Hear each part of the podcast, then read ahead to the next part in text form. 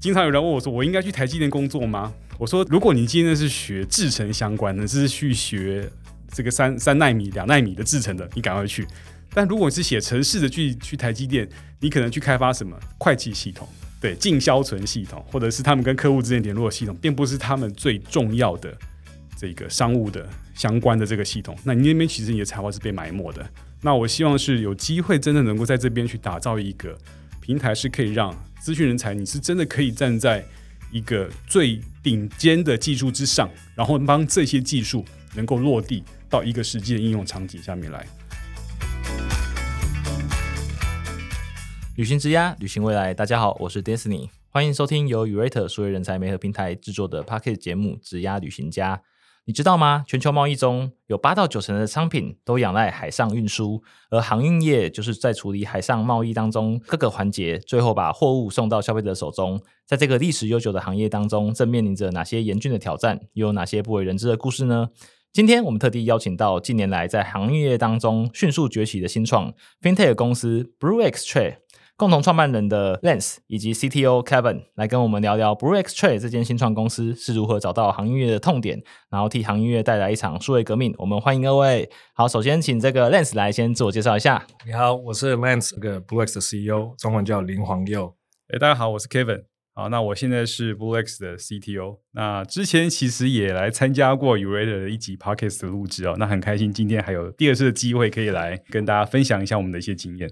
对吧？就非常开心，对，因为相信这是二位一定是在行业这边又有一些很新的发展，然后今天想要来跟我们的听众做一些分享，这样子。对，那就是 Lens 是第一次来到我们的节目嘛，那这边也想要跟 Lens 先做一些请教。我们在市场上面啊，有很多存在非常久的这个产业，然后充满着大量需要被解决的问题。就是 Lens 当初为什么要选择切入行业的数位转型？这个听起来好像非常困难，而且大家都很陌生的这样的问题呢？我我本身是连续创业家，我只有 写过一次履历表。我就上班两年，那这两年的时候，其实我是在做那个应该说 recycle material，应该是环保环保产品的平台 B to B 平台。那两年后，我就自己呃就是自己创业了。那在这个过程当中，我呃有创了一个物流公司，就全世界有七个分公司。然后我也有呃国贸过贸易公司，那去年大概做三十亿的营业额吧。哇哦！所以其实我我我我很喜欢创业，然后一直在创业哈。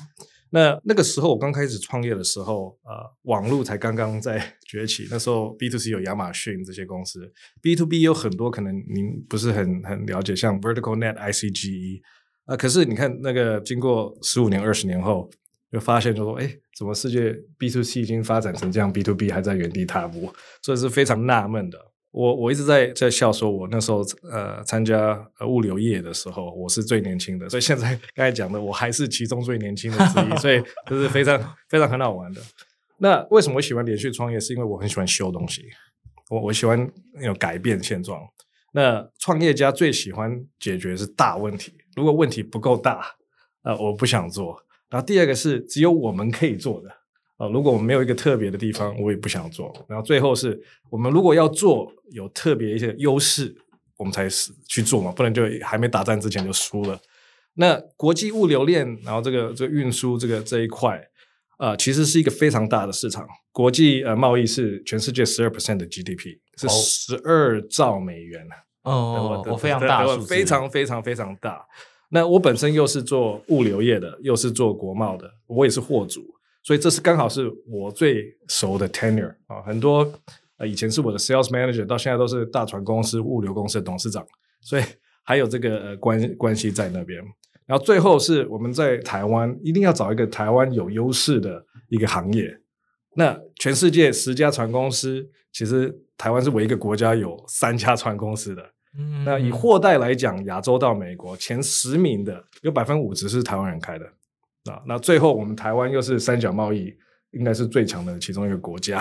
所以我觉得这是 B to B 平台在台湾啊发展的话是非常有优势的，所以这也是为什么我才觉得说啊，应该要呃进入这个科技的那个呃 digitalization 的 process。啊，这是我很想解决的跟解决的问题吧。那其实我听起来很好奇哦，因为听起来台湾在整个行业的其实成绩已经非常的不错了。那到底这个行业里面有怎么样的问题，会让你觉得说它是一直没有被解决的这样子？其实大部分的呃物流业，因为它呃应该是人工用非常多，文件非常多，而且跨很多国家跟沟通。那很多到现在都还是用传统的方式啊、来来做沟通的，人跟人啊。我最讽刺的是，你知道在南美跟印尼还在用 fax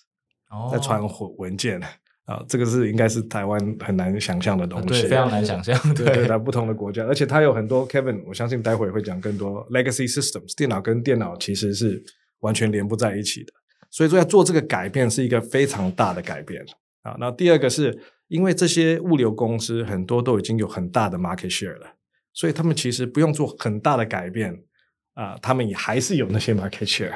啊，所以说为什么这这几年的改变会比较少？可是现在经过 COVID 或经过很多呃，应该说 retailer 的要求哦，所以 digitization 会越来越重要，已经不是在二十四小时后、四十八小时后才 update 是可以呃解决现在现有的问题的。嗯，好，所以听起来，其实在这个产业当中，在很多的地区跟国家，他们其实还是在用比较传统的方式，可能各自的电脑是有电脑系统的，但是都需要人工处理完之后，也许再用传真的方式，然后彼此沟通讯息是。它甚至没有办法像我们现在就是很很简单系统，可能一个讯息，然后就直接连通起来这样子。是是，对，这个是这个产业的一个现况。对，不过另外就是也有看到说，就是我们的 Brex 其实其实是在打造一个就是我们的 FinTech 的一个服务。对，刚刚讲到的是我们这个行业里面可能传统一些行政上面没那么效率的地方。那 FinTech 服务这块又是在处理什么样的问题或创造什么样的价值呢？也想请 Nance 分享一下。是是，所以国际物流链其实我我至少我我个人分成三个大部位啊，第一个是 trade，第二个是 logistic，第三个是呃 finance，所以是呃货物贸易啊，这是第一个，然后第二个是运输物流，然后第三个是资金金流啊，这三个问题要解决，所以很多问题要解决。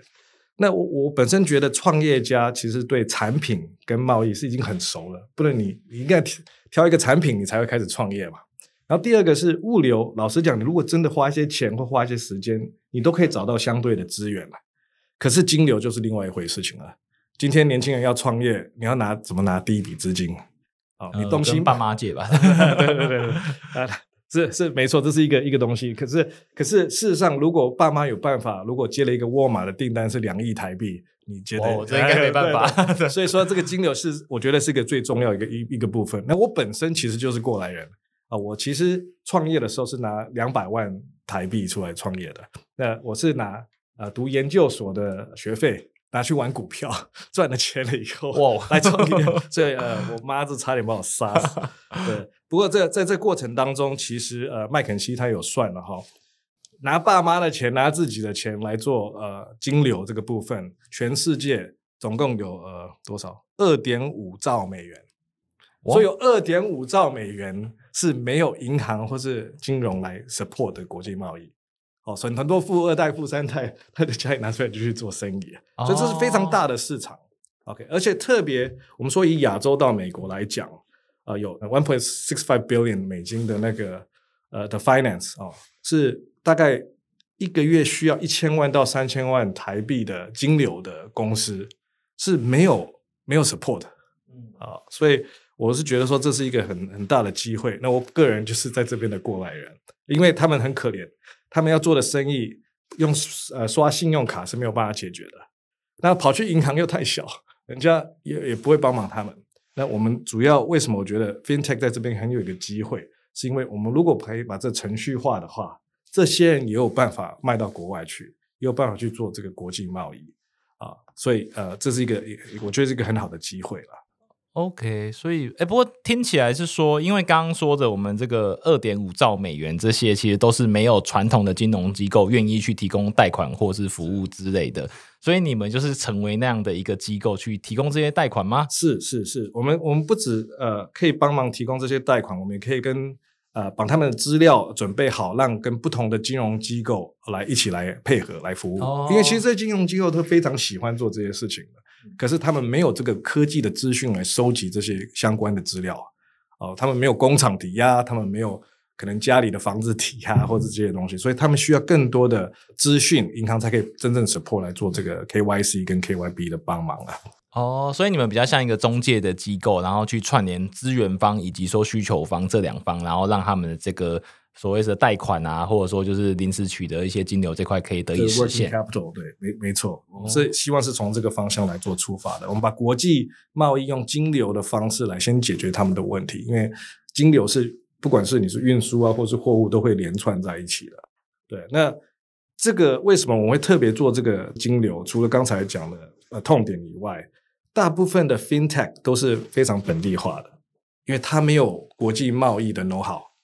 好，所以呃，美国有美国的 FinTech，菲律宾有菲菲律宾的 FinTech 在保护呃，在帮忙 local 的事情。那我们刚好是在做这个海上的，嗯，哦，希望以后也是空运上的啊，这是需要 know 船船的 know how 的。那另外一边是很多 SaaS 公司是在做海运的船上的，可是他们却没有这个金融的服务，所以我们刚好是结合这两点，所以我们还特别比较 unique，而且这也是台湾人最会的三角贸易海上的运输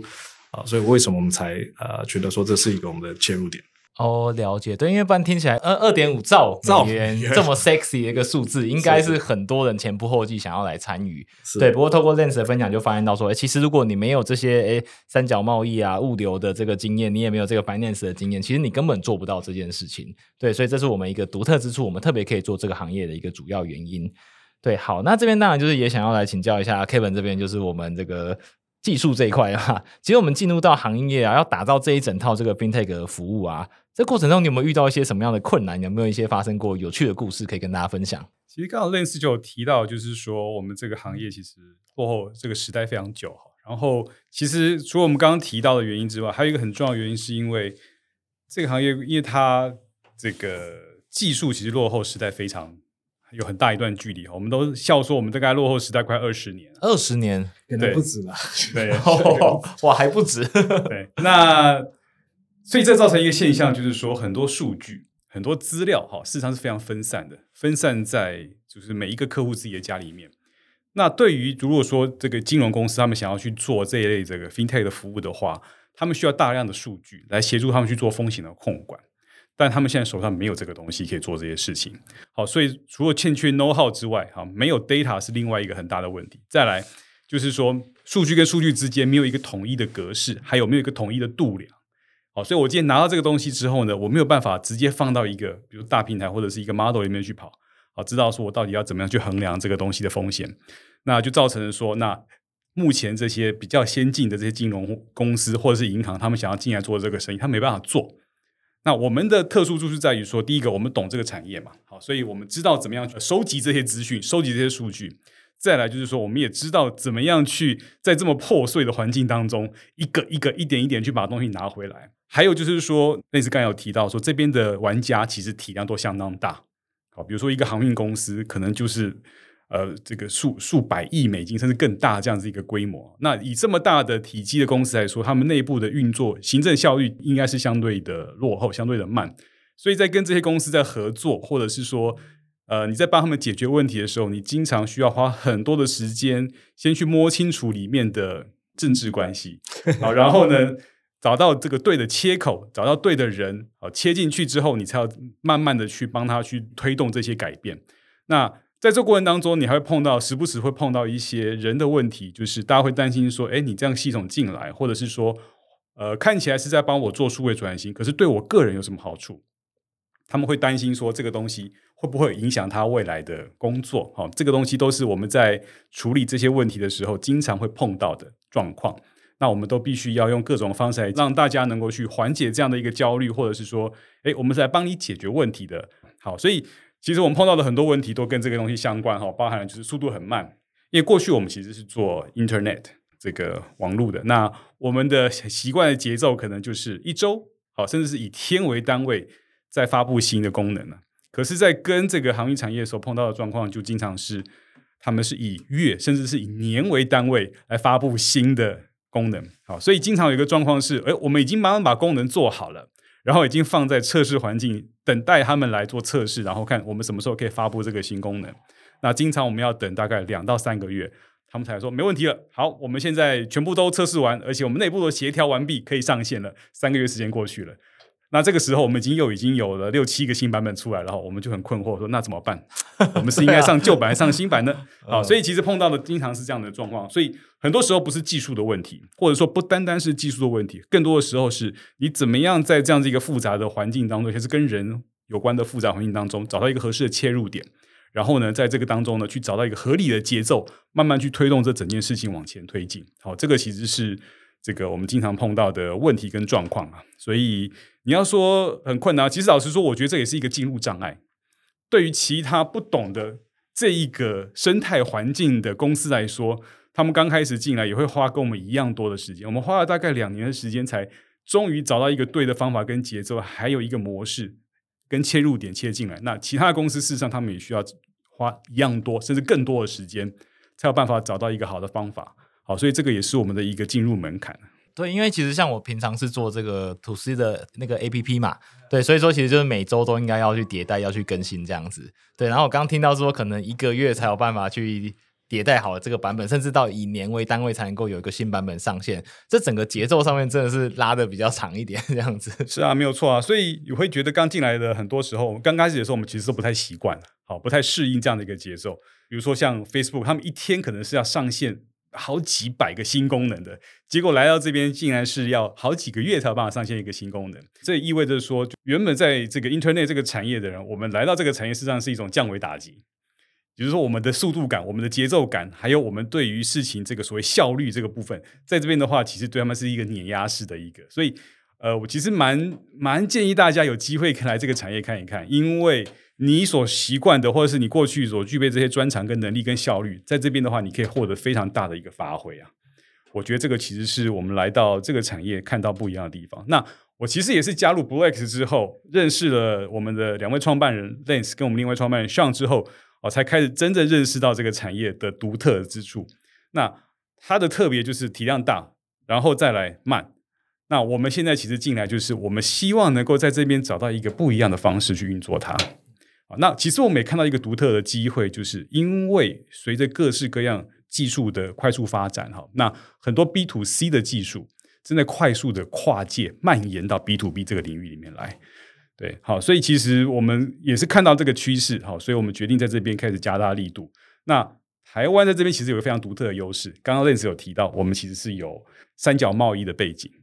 啊，而且我们其实是海岛国家，我们从第一天我们就知道，我们是没有办法只做岛上的生意的，我们必须要把全世界放到我们的生意版图里面来。那我想作为一个 developer，作为一个技术的专家，其实我们应该有这样的胸怀啊，嗯。了解，那这边也想请教 Kevin 这边，就是说，我们过去有没有是哪一个客户，然后经过我们这样子透过技术的方式去帮他做一个加速跟转型，然后他创造一个什么样的成果，可以跟大家做分享？这样子，呃，我们的确是有跟一些大型的航运公司有合作过。那我们那时候其实是协助他们去做一些，就是在对客户的哦，比如说帮他们做一个电商平台。这个电商平台目前每个月都还能够协助他们，就是完成大概一万到五一万五千个货柜这样的一个交易量。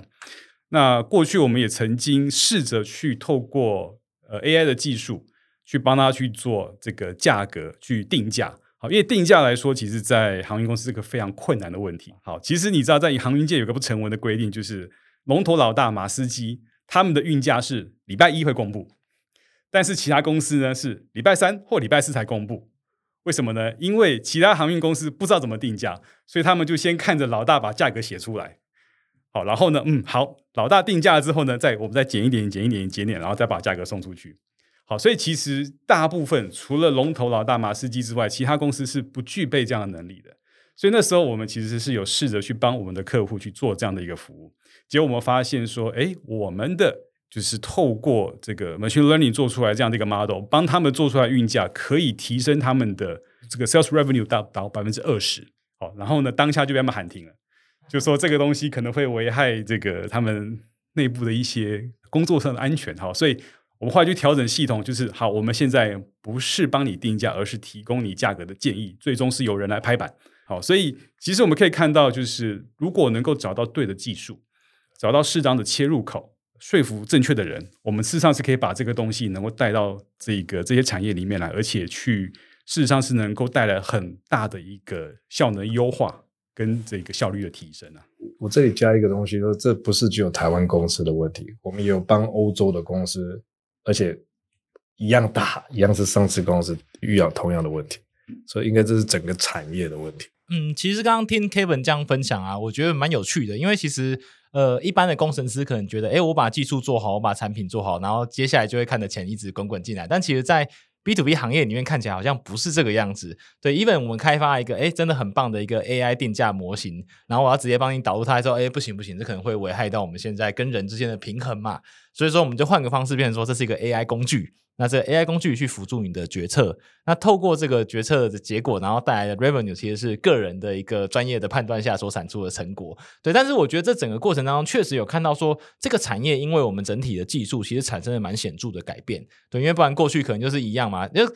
呃，这样讲可能比较不好听，但是有一点点像是在逐地的感觉，就是哎，我今天鱼的价格早上才会知道，然后就一喊出来，大家开始用喊价这样子，好像有这么点味道。不过加入 AI 之后，好像整个流程变得更顺畅，然后也帮助大家可以就得到更大的商业利益，我觉得这是很棒的地方。对，那再就是也想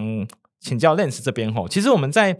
要推动这整个这么巨大的航运产业啊，去做这个数位转型。那从你这边以市场面而言，你又觉得它有哪些的困难点？对，然后你是怎么找到突破口，然后来说服产业人一起做转型这样子？我们其实主要，如果我总结一下，大概我我可以看出三个问题。刚才 Kevin 讲的第一个，我觉得很重要，就是呃，resistance to change 嘛。大部分的公司因为担心工作或是等等的，他他他不想做改变嘛。呃，我给你一个很好的 example，我的 co-founder 在美国。在商业公司已经创了美国最大的中小企业的 FinTech，他们把一百四十天的程序啊变成七天的程序，所以这个改变是很大的。所以，嗯，第一个要解决这个呃 resistance，应该是呃用说是一个工具帮忙的工具来做说服。那其实其他还有两个 Kevin 还没有谈到的，第一个就是 security concerns，很多这些大的公司啊，船公司、货代、贸易公司，他们担心他们的资讯外流。因为他们其实就是这个资讯才有办法赚钱嘛，所以我们试着做的方式是，我们参加了一些呃非常多的国际组织啊，像比如说 DSCI Digital Supply Chain Institute，那它是很多呃大型的公司想要改变这个物流链，呃，来创造了一些呃非盈利组织啊，那他们 members 包括 Under Armour 啊、Dell 啊、利丰、立丰啊这些大的。大的公司，那从这边，因为他们有些科技认证啊，他们有一些 cyber security 认证，可以让我们的客人就对我们有更多一个 data security 的信心。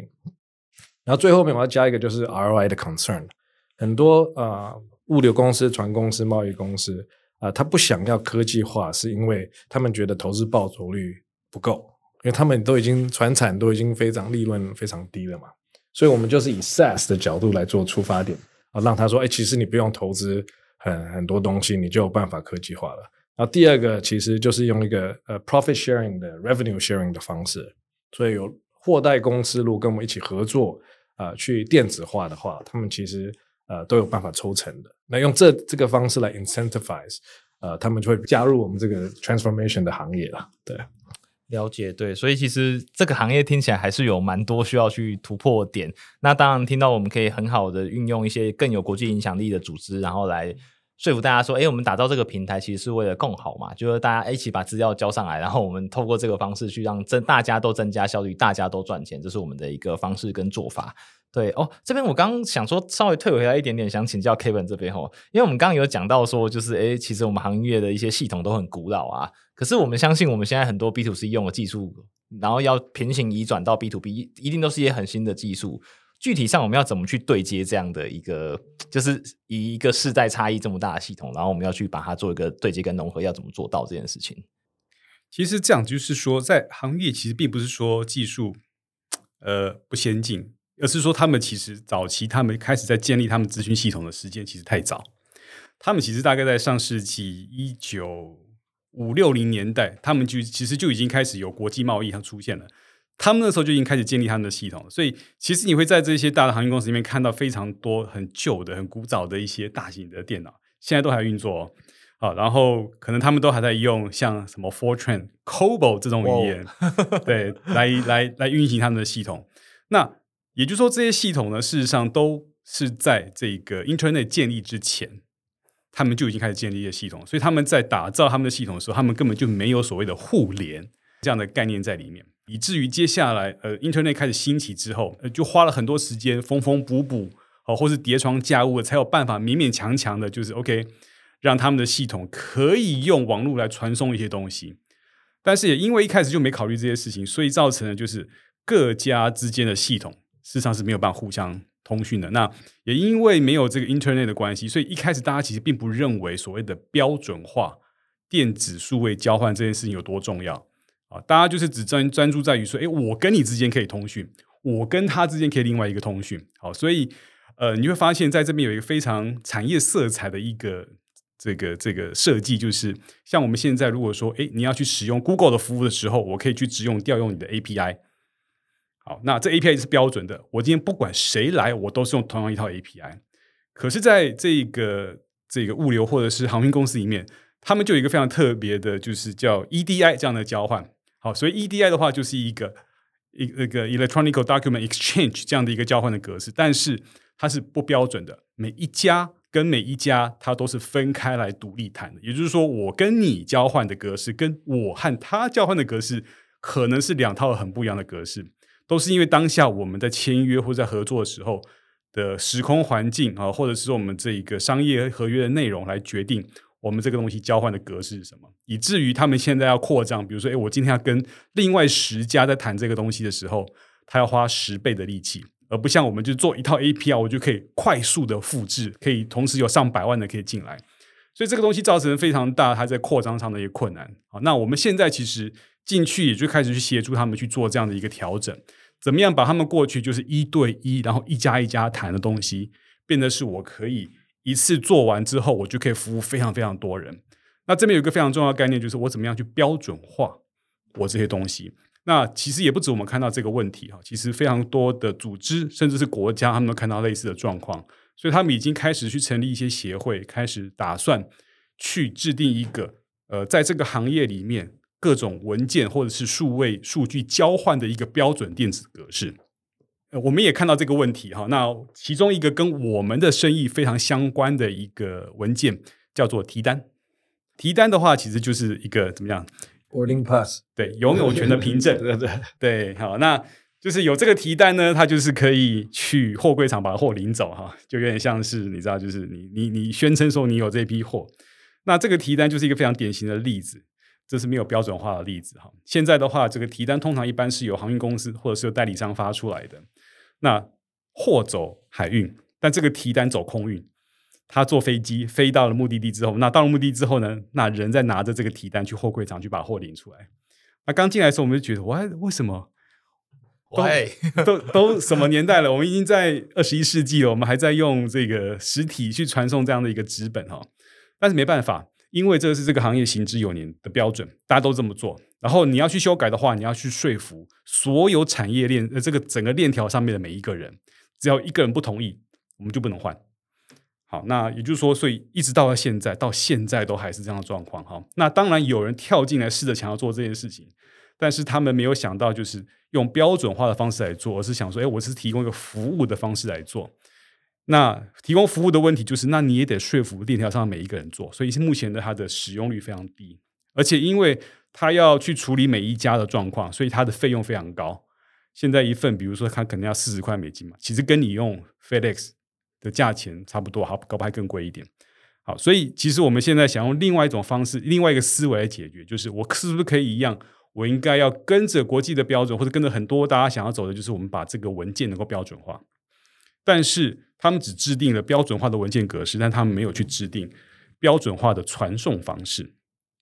好，所以我们现在开始试着想要去去跟我们刚刚类似提到 DSCI 这样的一个组织合作，说好，我们是不是可以跟你们一起合作？我们把我们在这上面的研究成果，把这些我们之前写过的这些 source code 的代码，我们都捐出来。好，那变成是一个 open source 的一个电子提单系统。那我们是用国际的标准，然后我们会同时去协助我们在这条链条上的所有客户，去协助让他们用他们传统的这样的一个电脑系统，可以对接到这个我们现在所打造的这一个开放的一个电子提单系统上面来。对，这个其实是我们现在开始用这样的方式去介入，看这个是能够去去改变这样的一个方法。对，哦，我觉得 so smart，因为就是呃，其实这个系统照理说你也大可不开放原始版，你就是一家一家去塞进然后说，哎，你买了之后你才能用我这个平台。可是在这个商业模式里面，看起来现在是哦不行，你必须要同时间大量大家都同意，所以我们必须去。先愿意去做一些事情，开放这个原始码让大家使用，我才有机会做下一笔生意这样子。其实我觉得这是一个我刚才讲这 security 跟大家认可很重要的东西嘛。呃，我们说 Android 其实是一个 open source，可是真正的长期以 BlueX 的角度来讲，赚钱是 App Store。那我们的第一个 App 就是在有办法用这个提单上面来做这个付款，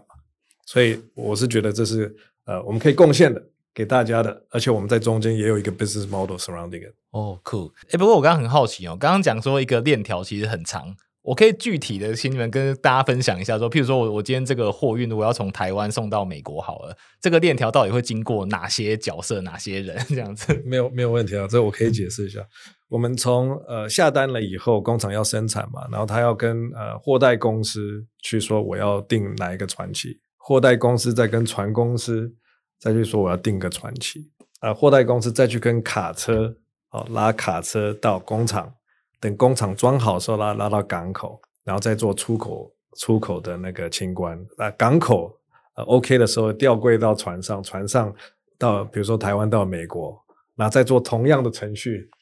拉下来清关，然后给货代啊船公司给货代，货代该再给卡车公司，然后卡车公司再把货柜送到最后的客人，最后的客人再还柜。哦，其实还有很多细节，可是你就可以了解。多少环节？而全部里面，刚才 Kevin 讲的，就是一个提单是可以把大家连在一起的。全部里面就只有金流可以把它们全部连在一起，剩下其实都不行。所以这就是为什么我们从提单在科技让让这个行业有这个 open source 提单，然后我们的 monetization 的方式是以金流把大家串在一起。好，所以这个大概希望可以。解释清楚。对我刚才试图理解，所以这个提单就会从刚刚讲的第一个单点，然后中间会转手不知道多少人这样子。那如果中间这张提单掉了会怎么样？呃，这很麻烦的，就要去 claim 保险呐，拿不到货啊。这就像比上飞机你没有 boarding pass 的时候就很麻烦了啊。只是 boarding pass 只是在飞机上，物流是要经过卡车、呃仓库很多很多不一样的环节。哦，对，没有，我刚刚这段话就听出抖音弄号在哪里。我觉得一般人应该。没有，他刚刚只是把它讲清楚，但是你要跟每一个角色可以沟通，然后可以理解他的痛点，设身处地的去说服他，我觉得这是非常困难的。没有足够多的业界的这个经验，我觉得很难做到这件事情。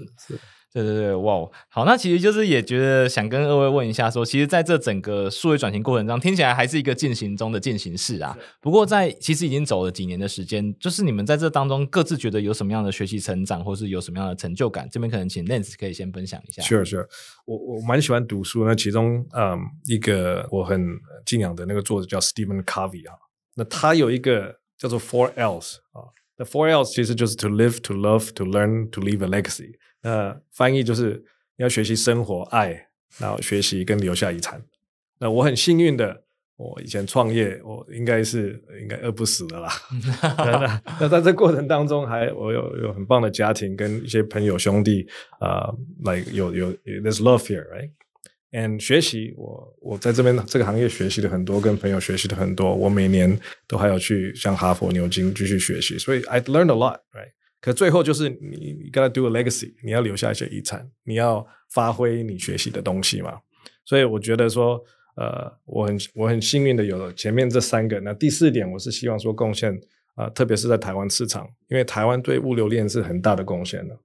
那我们如果可以再次帮台湾在物流链上面啊科技化留下一些啊呃遗产，或是改变这个物流链，再次改变这个物流链，这对我来说是一个很大的成就。所以。我是希望从这边出发，然后然后希望让台湾来做一个世界的改变的那个 catalyst。好，简单讲就是想要去再 create 一个新的 legacy，然后去影响整个产业，然后用新的方式来运作。对，那对于 Kevin 这边呢？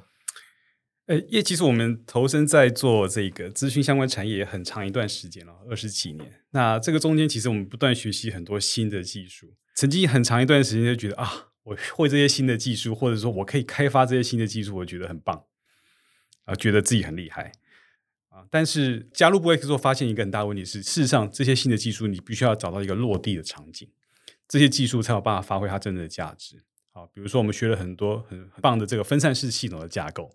啊，或者说学了很多数据库相关的知识，或者说，哎，我今天可以像我前一家工作其实是做这个 Internet Ad 做广告的，好，我现在可以同时可以递送非常多的广告，好，同时可以处理数百万的交易，好，很厉害。但是这个东西你要有一个落地的场景，它才有办法发挥价值啊。好，所以其实我觉得来这边一个很大的学习是，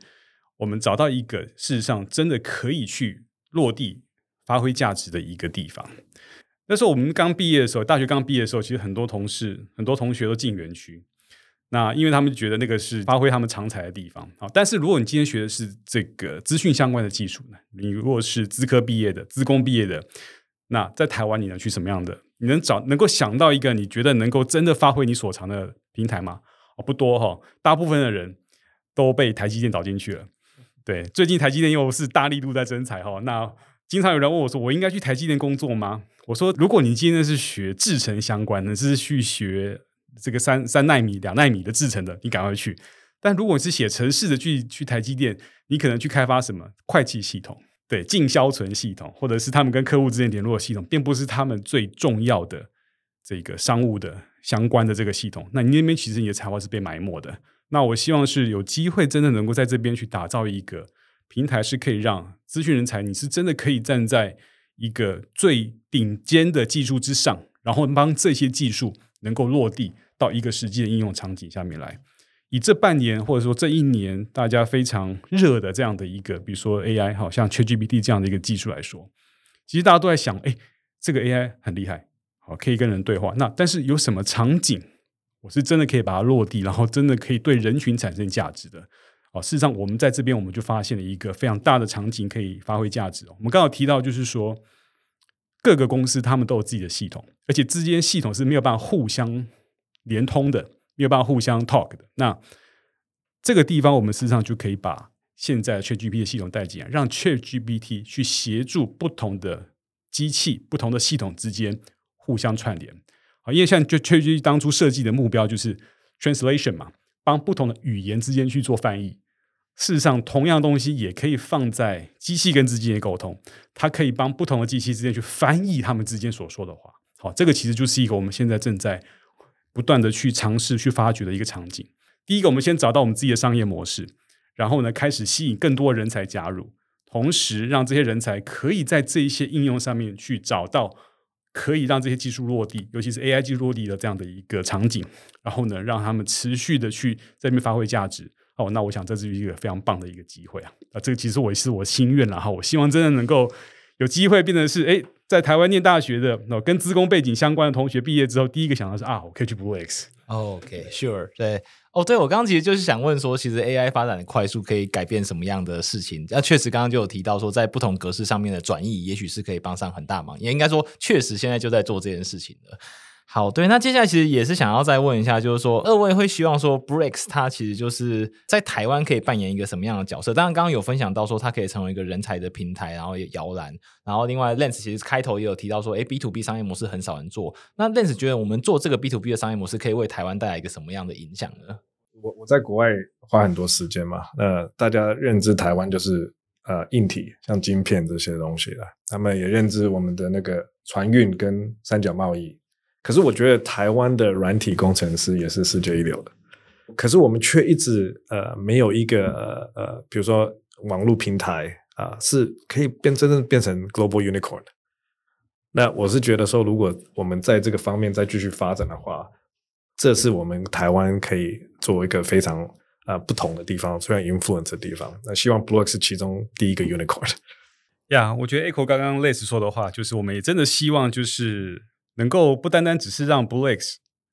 哦在这边发挥它的平台的价值，好，然后然后让这个人才能够加入。那我们也是真的能够希望，就是因为我们都知道，我们现现在人类生活没有变这么进步哈，其实贸易是一个非常大的重要的推手。你可以可以算一下你手上的物件，有哪个东西是本本地生产的？几乎没有哈，几乎没有。你大部分东西要不就是中国做的，要不然就是从其他地方不同地方进来的，这都是靠国际贸易啊。但是这些东西其实都还是大量建筑在这些没有效率的基础建设之上。我们是认真的希望说，是可以让这些很没有效率的基础建设变得更有效率。你可以想象，如果说这些这些基础建设能够更有效率，那我我们是不是可以可以有更怎么样用更便宜的价格就可以买到这些商品？另外一个，其实我们也观察到一个趋势，就是说，随着现在这些不管是人工智能技术或者这个资讯工具的技术。越来越多 SaaS 的服务出来，事实上整个社会呃或整个世界是更能变得更碎片化的。我说的更碎片化，意思是你不太能够有一个大的工厂，或是少数几家供应商就去供应所有每个人所需要的东西。哦，我们每个人都开始越来越有自己的喜好，有那我们都有自己的小圈圈。过去的世界其实没有办法允许我们做这件事情，因为你可以想想看，如果说我今天是一个独立设计师，我今天想要去设计一个小饰品，那这个小饰品我今天可能要去找工厂开模，那开一个模要几百万。但现在不一样，现在我可以用三 D printing，我就可以直接去印出来。哈，像前阵听说有一个很很红的东西叫萝卜刀，就是一个中国的设计师他自己随便画随便画，画出来之后就发现哎就红了。好，然后大家才开始抄。那他一开始怎么做这件事情，就是靠三 D 这个 three printing 嘛。好，那我们的想法就是，未来其实会有越来越多这种小型的个甚至是个人的这样的一个单位，他们负责来去发用他们的专长，不管是设计也好或销售也好，他们就是可以利用大量运用这些 AI 的工具，他们可以帮他们解决除了他们专长以外的所有的事情，什么财务啊、会计啦。好，那我们的想法就是，我们能够帮他协助这些处理原物料。运送货品，好，或者是生产相关的这些细节，你不用去担心，还包括金融的 finance，还有金融部分的部东西，你可以不用担心要去生产这个东西要多少钱，我们借你钱。对，好，那在这样的一个碎片化的世界当中，哦，我们能够让越来越多人能够参与到整个世界的分工当中，好，这个其实是我们的愿景。OK，好，那其实就是非常感谢今天二位分享了这么多就是不为人知的行业的秘辛啊，以及说 b r u e x t r a 在这个当中所扮演的角色，我相信所有的听众应该跟我一样听得津津有味。那其实也要跟听众说一下，如果说其实你听到刚刚说我们日常视为理所当然的小事。背后都有很多没有被解决的问题。你对于解决这样困难的问题有兴趣，然后也想要协助台湾打造一只独角兽的话，欢迎可以加入 Blue X Trade。那我们今天的节目其实差不多就到这个地方，非常感谢就是 Lance 跟 Kevin 来到我们节目当中，然后也请各位跟各位观众说个拜拜，这样子。谢谢谢谢谢大家，谢谢。好，各位观众，我们拜拜，下次见。